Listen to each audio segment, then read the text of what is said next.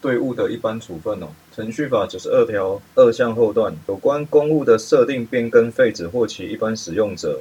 这就是程序法就对物的一般处分的规定哦。就公营造物的利用规则有两说，实务上认为是命令，但德国学说是认为是对物的一般处分。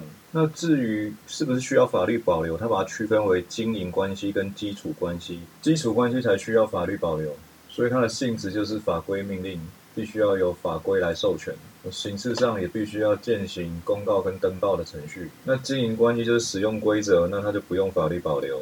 大家都会记行政处分有六个要件哦，行政机关法效性跟外部性，哦这三个要件应该是最难忘记的，比较容易忘记的是个别性、单方性跟公权力行政。至于这个个别性哦，法条的用语叫做具体事件。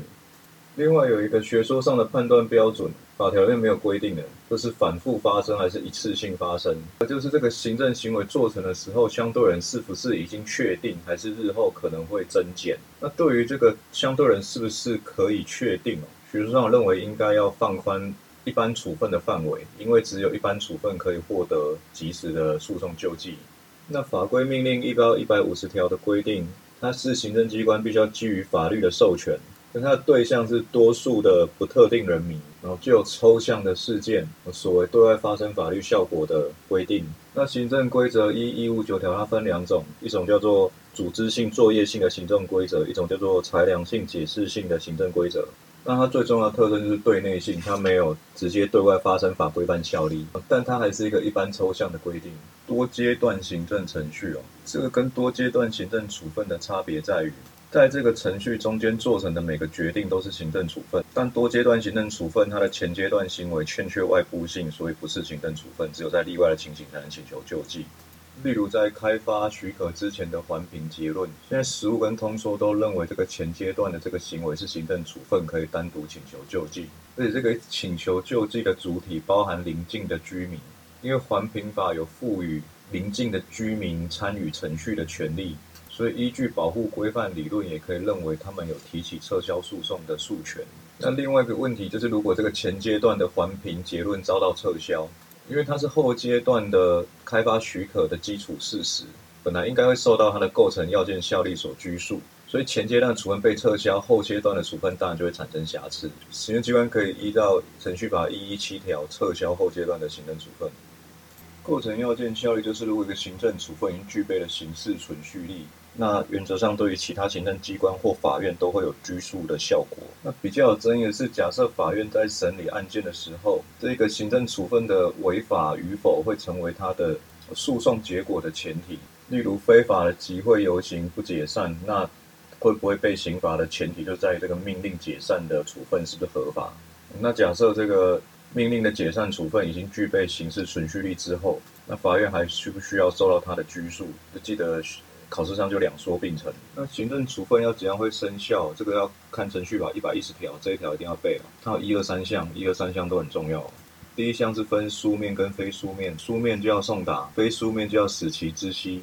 第二项就是一般处分哦，要公告或是登报，刊登政府公报或新闻纸。那原则上是公告日或是登载的最后的日期。然后第三项就是刑事存续力的明文。都市计划的变更哦，那四至一四八原本他认为他是不是对特定人所做的，所以不可以提行政诉讼。那四至一五六是把它区分成两种类型，如果是五年定期通盘检讨，它一样还认为是法规命令，是不能提行政诉讼。但如果是计划的个别变更哦，我就把它解释为这个相对人就是可得特定，然后解释为一般处分。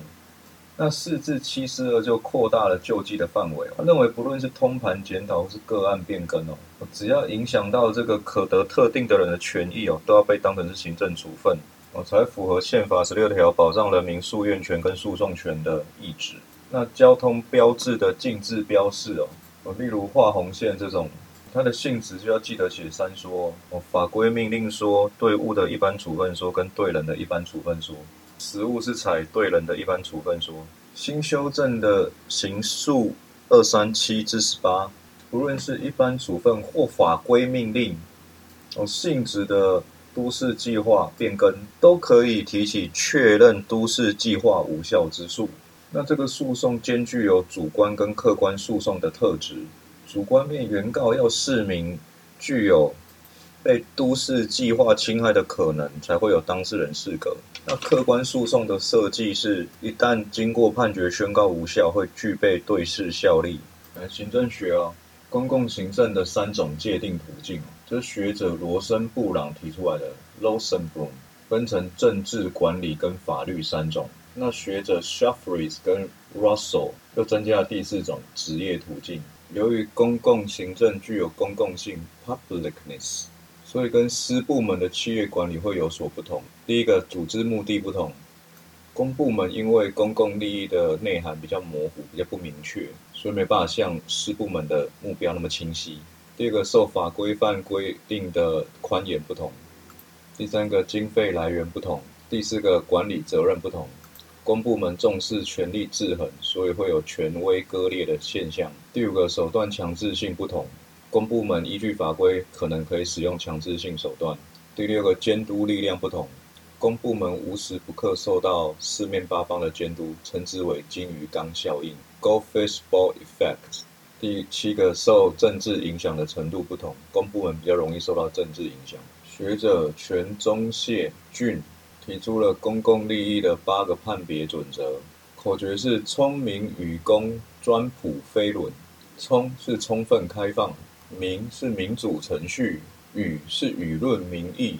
公是公民权利，专是专业知识，普是普遍利益，非是非预期结果，伦是伦理与道德的标准。总结：聪明与公，专普非伦。公务员法哦，保障法的适用对象，第一个就是依任用法任用的现任文职人员，它不包含军职人员哦，也没有政务人员跟民选公职人员哦。呃，一百零二条规定的是准用，那比较重要的是三四五款哦，然后第三款跟第四款要一起看。第三款是公营事业依法任用之人员，第四款是各机关依法派用、聘用、聘任、雇用或留用之人员。这个依法就必须是依据法律或是法律授权的法规命令才算的。如果是没有法律授权的行政规则哦。那就不是不符合这样的规定哦。譬如说，公营事业的政风人员就不是哦。那第五款有两种，一种是考试及格参加训练之人员，另外一种是训训练期满曾经也及格，但是他未获分发任用之人员。然后要注意的是，它的第二项哦，如果是考试录取参加训练的人员哦，他不服保训会的行政处分哦，那就要依诉愿法来救济哦，不是不是保障法的申诉再申诉或是复审哦。